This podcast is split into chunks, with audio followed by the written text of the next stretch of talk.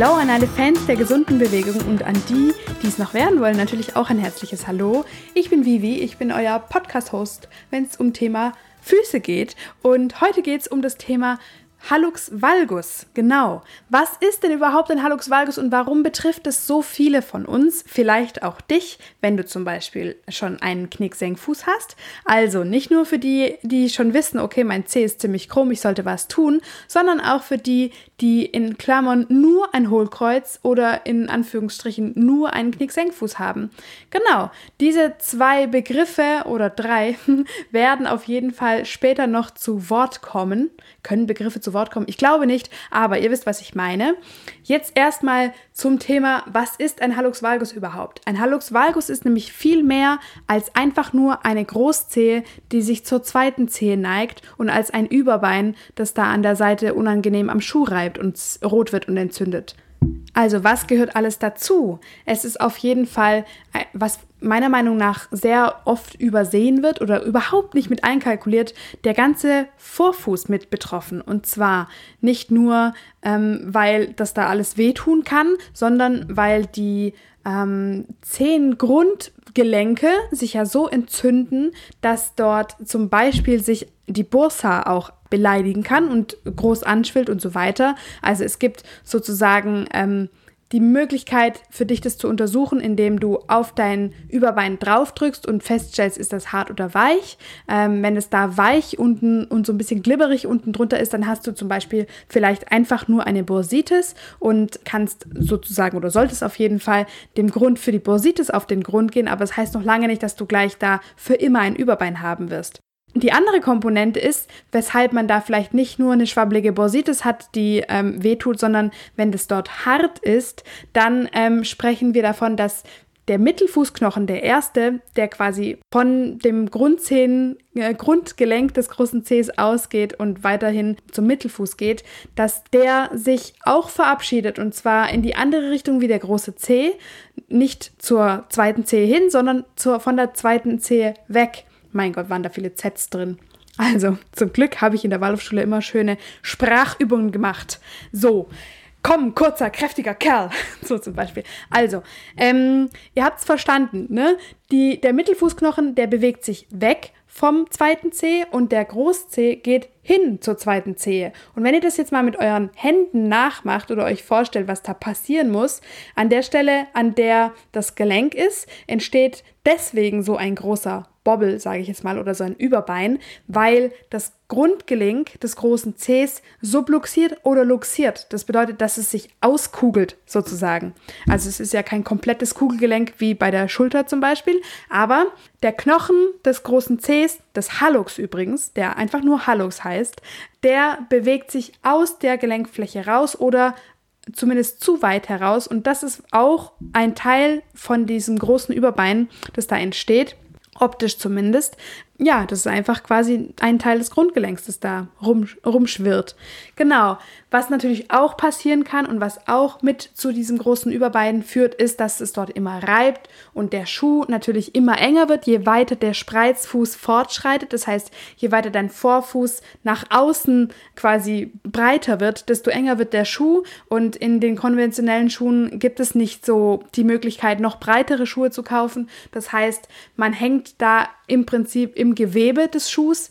Und wenn man Glück hat, ist das Gewebe relativ weich. Wenn man Pech hat, ist das ein relativ straffer Schuh und führt, das führt eben dazu, dass es da immer reibt und drückt und dann reagiert der Körper unter Umständen mit ähm, Gegenangriff und baut da noch mehr Kalkablagerung unter Knochen hin.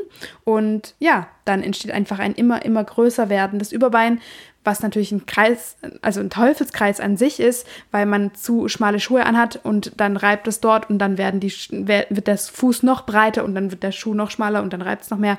Ihr könnt es euch vorstellen. ja, also das ist eine ziemlich doofe Kombination.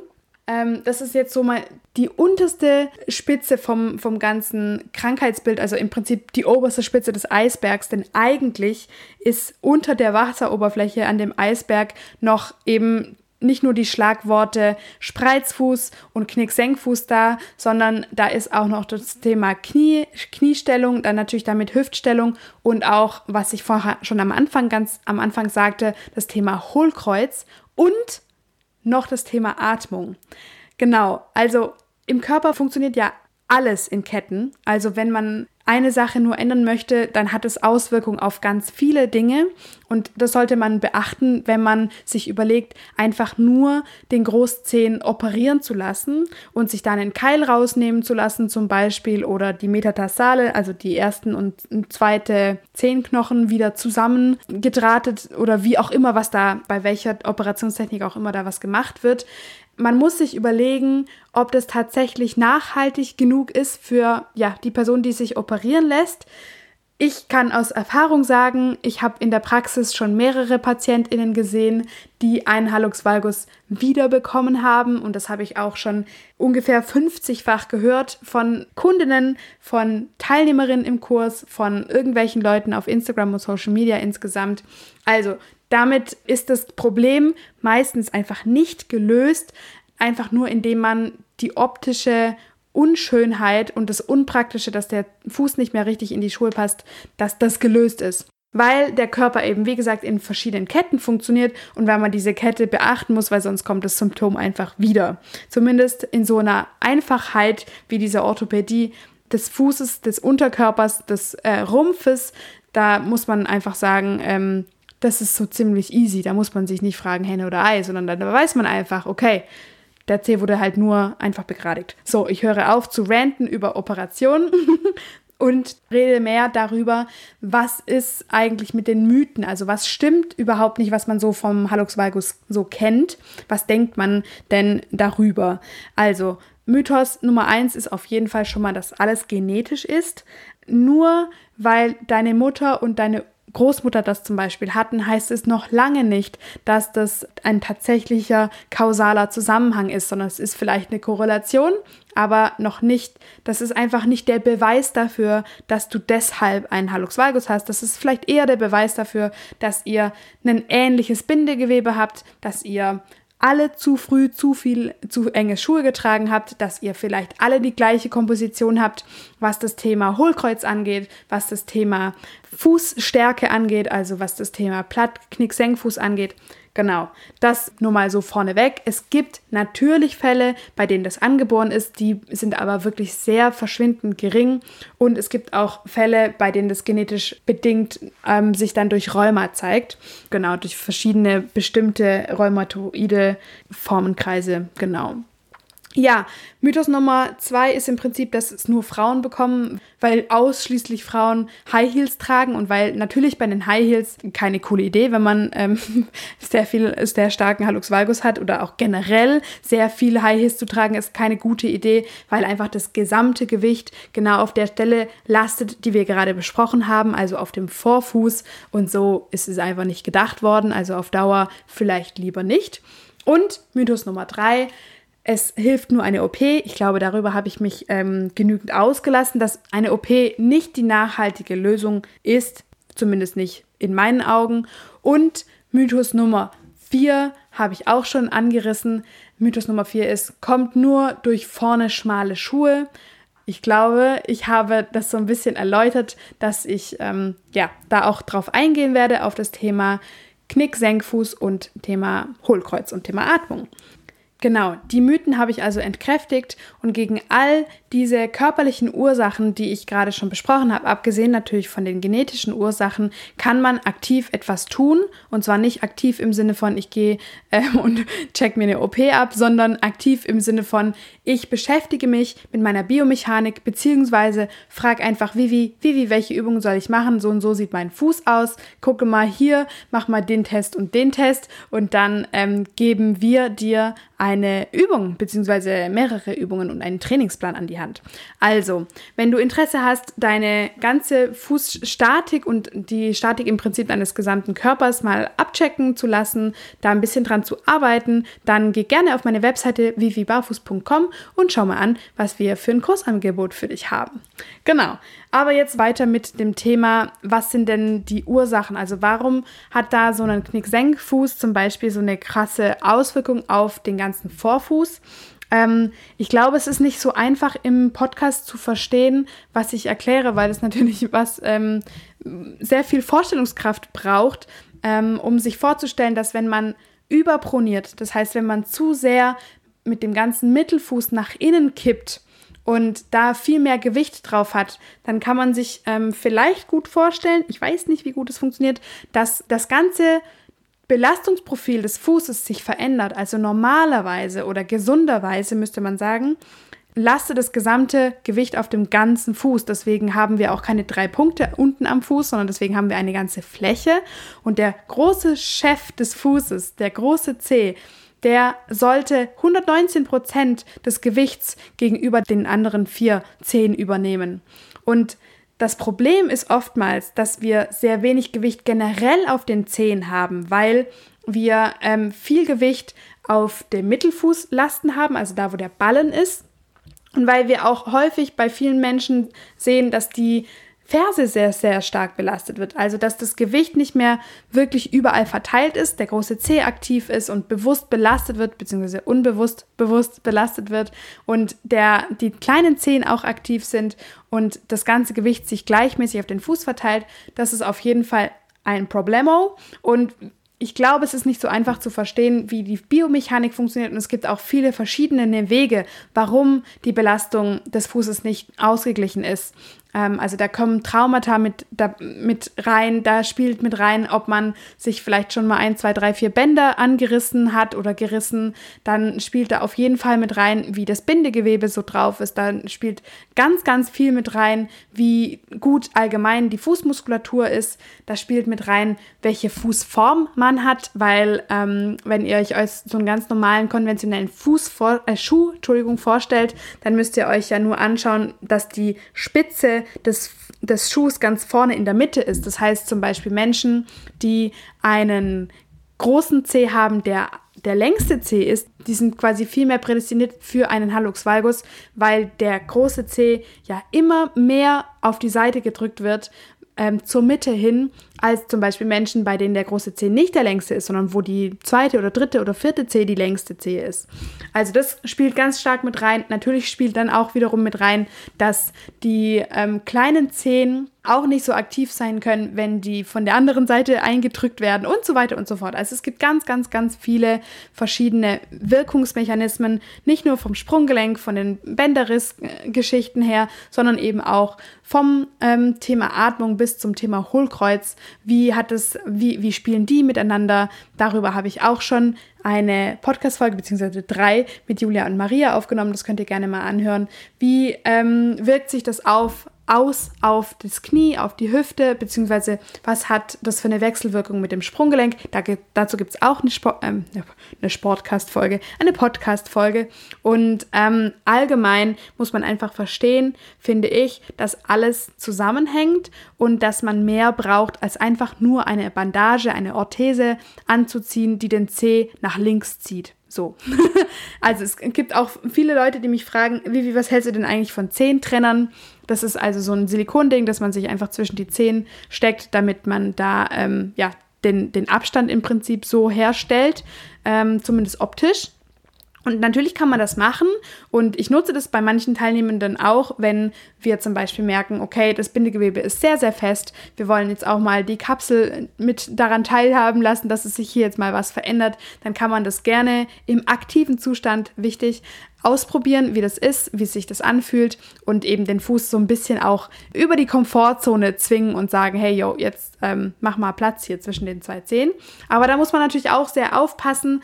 Der Zehentrenner muss auch einfach passen. Es kann nämlich sein, dass die anderen Zehen einfach nur auf die Seite geschoben werden, weil der große Zeh so fest ist in seinem Grundgelenk. Also es ist nicht einfach nur, hey, das ist die eine Lösung für den großen Zeh oder gegen den Hallux valgus, sondern es ist immer gut, wenn man das ein bisschen mit Verstand und ähm, mit Erfahrung anschaut. Genau deswegen gibt es nämlich ja natürlich auch meine Kurse, weil es eben nicht so easy ist. Also man kann sich natürlich auf YouTube einfach irgendwelche Zehnübungen an anschauen, aber man weiß deswegen noch lange nicht, woher kommt mein Hallux valgus? Habe ich damit die Ursache beseitigt? Habe ich darauf geachtet, dass das wirklich in einer guten Qualität ist? Ich weiß nicht, muss ich die Reihenfolge der Videos irgendwie äh, beachten oder sonst irgendwas? Also, wenn du Begleitung möchtest, komm gerne in meine Kurse und wir helfen dir sehr gerne. Mit wir meine ich übrigens meine Therapeutinnen aus meinem Team, Tina und Dani. Äh, die sind seit ähm, Mitte 2020 mit dabei und helfen genauso herzlich, wenn nicht noch super sympathischer als ich, euch in den Kursen eure Fehlstellungen und Problemchen in den Griff zu bekommen. Genau. Also, wir hatten jetzt das Thema Ursachen, das Thema Mythen und jetzt möchte ich natürlich auch ein bisschen über das Thema Lösungen sprechen. Grundsätzlich natürlich ist es logisch, die Ursachen, die wir jetzt gerade schon äh, so kurz angerissen haben, über die man übrigens Bücher schreibt und das nicht so einfach in 15 Minuten Podcast abhandeln kann, natürlich kann man gegen diese Problemstellungen eine, ja, eine Lösung suchen und diese beinhaltet natürlich, dass man individuell schaut, was hat dieser Mensch für ein Problem, woher kommt es. Da, da gehört dazu, dass man Tests macht, dass man schaut, wie bewegt sich zum Beispiel das Fersenbein, wenn man so einen Zehenstand macht, also Heel Raises, wenn man sich auf die Zehen stellt. Was passiert da mit dem Fersenbein? Und man kann, wenn man sich mit der Muskulatur auskennt und mit der Funktionalität der Muskulatur, sehen, welche Muskelgruppen bei welchen Tests eben zu schwach abschneiden und wie man die gezielt trainiert, lernt man natürlich dann, wenn man zum Beispiel bei mir einen Kurs macht. Also man muss ganz einfach ganz individuell schauen, wo liegt das Problem der Person wie kann man das vielleicht lösen? Dann muss man vielleicht noch Lösungsweg 2 probieren oder wie auch immer. Man kann die gezielt trainierte Muskelgruppe, kann man dann in eine Bewegung integrieren, beziehungsweise man kann diese Muskelgruppe in verschiedenen Bewegungsabläufen trainieren, weil du bist ja im Alltag nicht nur einfach damit beschäftigt zu sagen, okay, mein großer Zeh muss auf den Boden drücken, meine Fersen sollten nicht nach innen fallen und so weiter und so fort, sondern man ähm, hat natürlich mehr zu tun, als einfach nur daran zu denken. Deswegen ist es auch ganz wichtig, dass man in die Automatismen mit reinbringt, dass man es so oft wiederholt, dass es fürs Gehirn schon normal ist, das zu tun. Genau. Also, Natürlich, habe ich ja vorher gesagt, funktioniert der Körper in Ketten und das bedeutet, dass wenn man oben eine Stellschraube schraubt, dann verändert sich auch unten irgendwo an irgendeinem Zahnrad was. Und mein Konzept beinhaltet einen, einen Anfang unten bei den Füßen. Das heißt einfach nur, dass ich mit der Aufrichtung des Fußes anfange, da die ganze Beinachse zu korrigieren und bis hoch zur Wirbelsäule zu gehen. Und das heißt nicht, dass es, dass es nicht andersrum auch funktionieren kann. Ich denke sogar, dass es ziemlich sicher auch andersrum funktioniert, dass wenn man sich zum Beispiel mit der Atmung beschäftigt, mit den Atmungsmechanismen, mit Mechanismen, mit dem Bauch, mit der Wirbelsäule, dass sich dann auch automatisch auch was unten verändert. In meinem Konzept funktioniert es gut, dass man ähm, das eben von unten aufrollt. Wir vergessen einfach viel zu oft, dass wir den ganzen Tag auf unseren Füßen ja unterwegs sind und dass wir da einen unglaublich hohen Impact auch haben. Und deswegen ist es einfach mein Weg, bei den Füßen anzufangen und die Beine mit zu trainieren, um dann eben bei Wirbelsäule und Atmung eventuell irgendwann mal anzukommen. Genau. Wichtig ist, wir sprechen ja jetzt die ganze Zeit darüber, wie sinnvoll es ist, das ganze Problem bei der Wurzel zu packen und eben die gezielt richtigen Übungen für dich zu machen. Aber ich habe noch gar nicht davon erzählt, wie toll das auch funktioniert. Also wenn du dich darüber informieren möchtest, wenn du selber einen Hallux Valgus hast zum Beispiel und dich fragst, hm, wie werde ich denn das wieder los, dann geh zum Beispiel auf meine Webseite, da gibt es ein ähm, Erfahrungsvideo oder geh auf meinen Instagram-Account und schau dir die Highlights an. Es gibt ganz, ganz viele Fotos von Teilnehmenden, die wunderschön zeigen, wie so eine Veränderung stattfinden kann und zwar in unter zwei Monaten. Also man kann wirklich viel erreichen. Man kann sich die OP sparen. Man äh, muss sich den Risiken, den Keimen, den Schmerzen, der Arbeitsunfähigkeit äh, nicht aussetzen. Du kannst deine Füße trainieren und damit ein super nachhaltiges und gutes Ergebnis erzielen. Ja, wir haben jetzt übrigens das Konzept so verändert, dass wir ein Grundkonzept und einen Grundkurs haben, nämlich den Barfuß Basic Kurs und der ist schon mal gepackt voll mit den 15 besten Übungen und einem großen Vorkurs. Das heißt, bevor der Gruppenstart des Kurses ist, kannst du dich auch noch davor mobilisieren mit Anleitungen von mir und dich über verschiedene wichtige Themen informieren.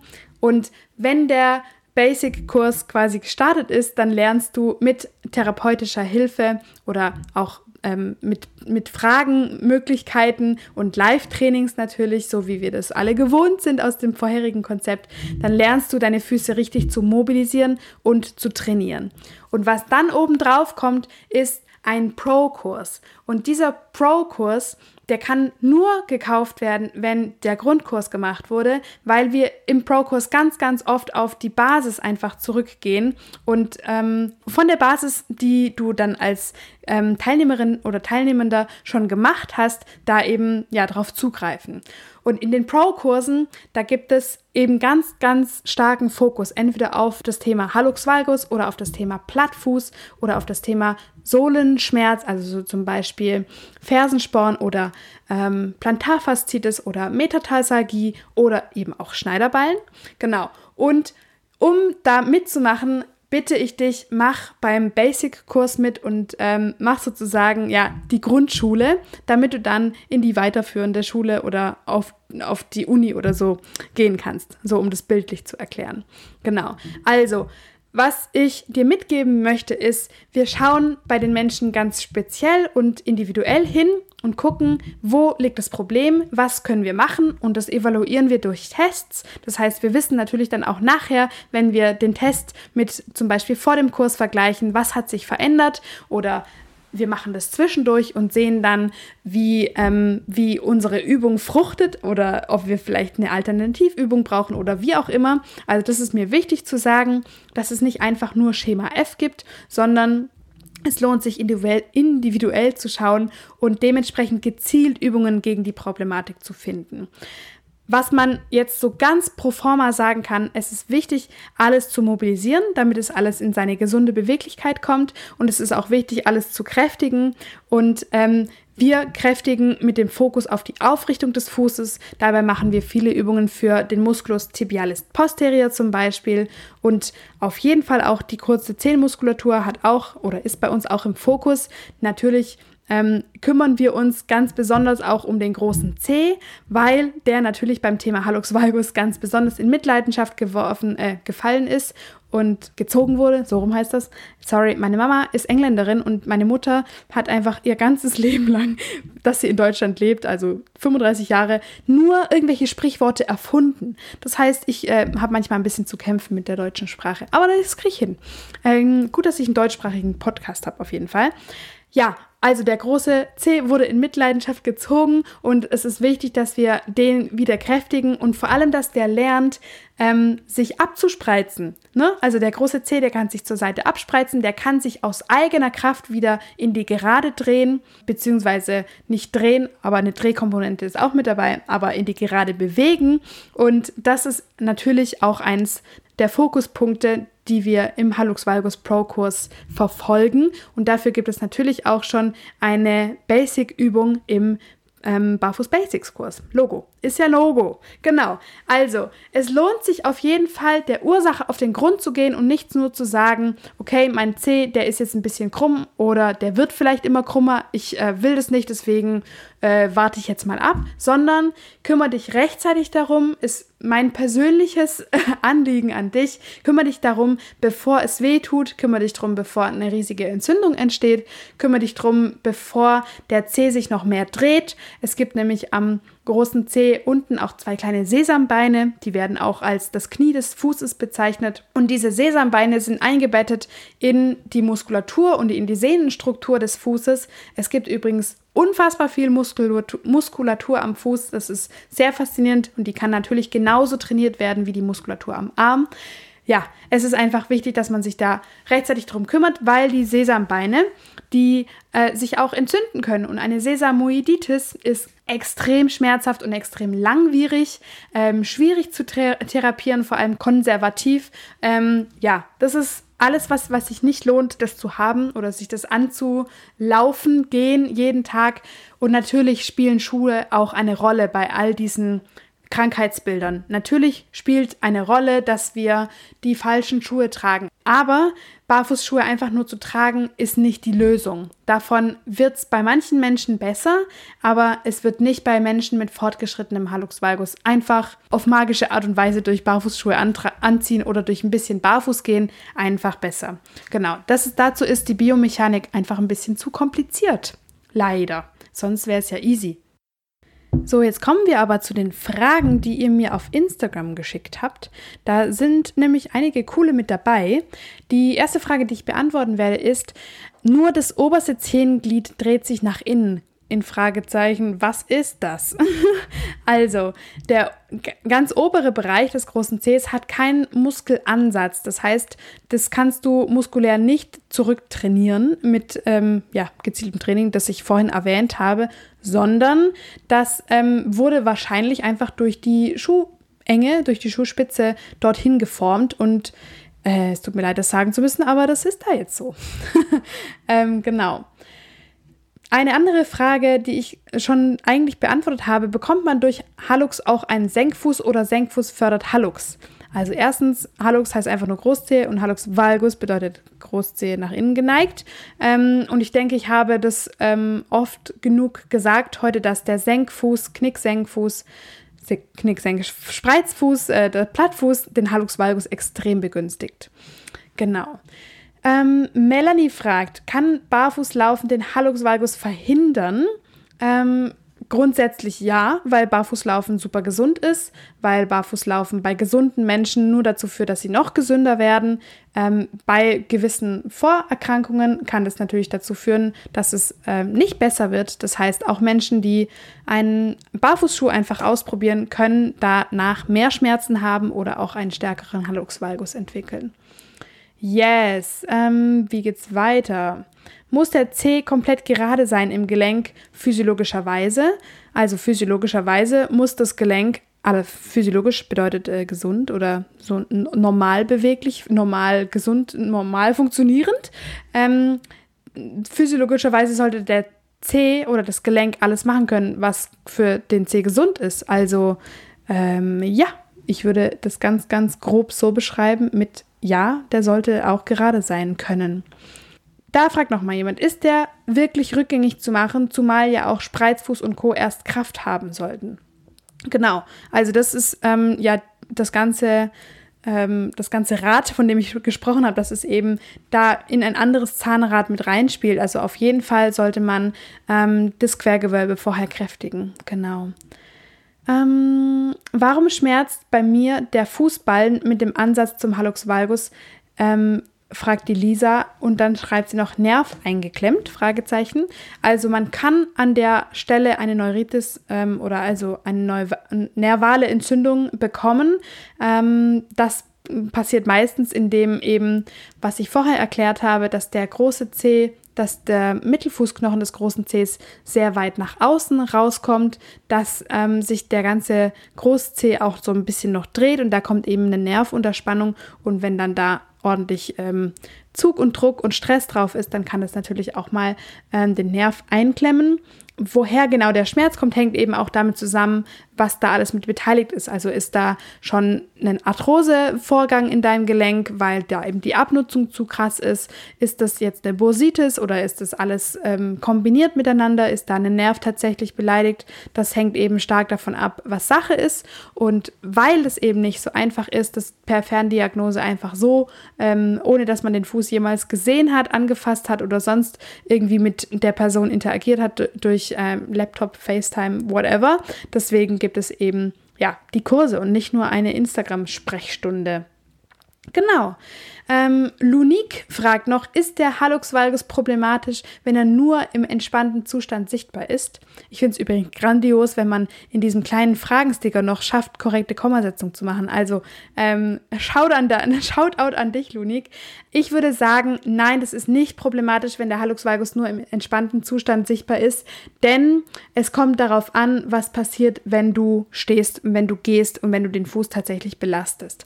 Das ist übrigens oft der Fall. Das ist auch bei mir am linken Fuß der Fall. Ich hatte da auch einen Ansatz vom Hallux valgus und habe den natürlich erfolgreich wegtrainiert. Sonst würde ich hier jetzt wahrscheinlich nicht stehen und diesen Podcast machen.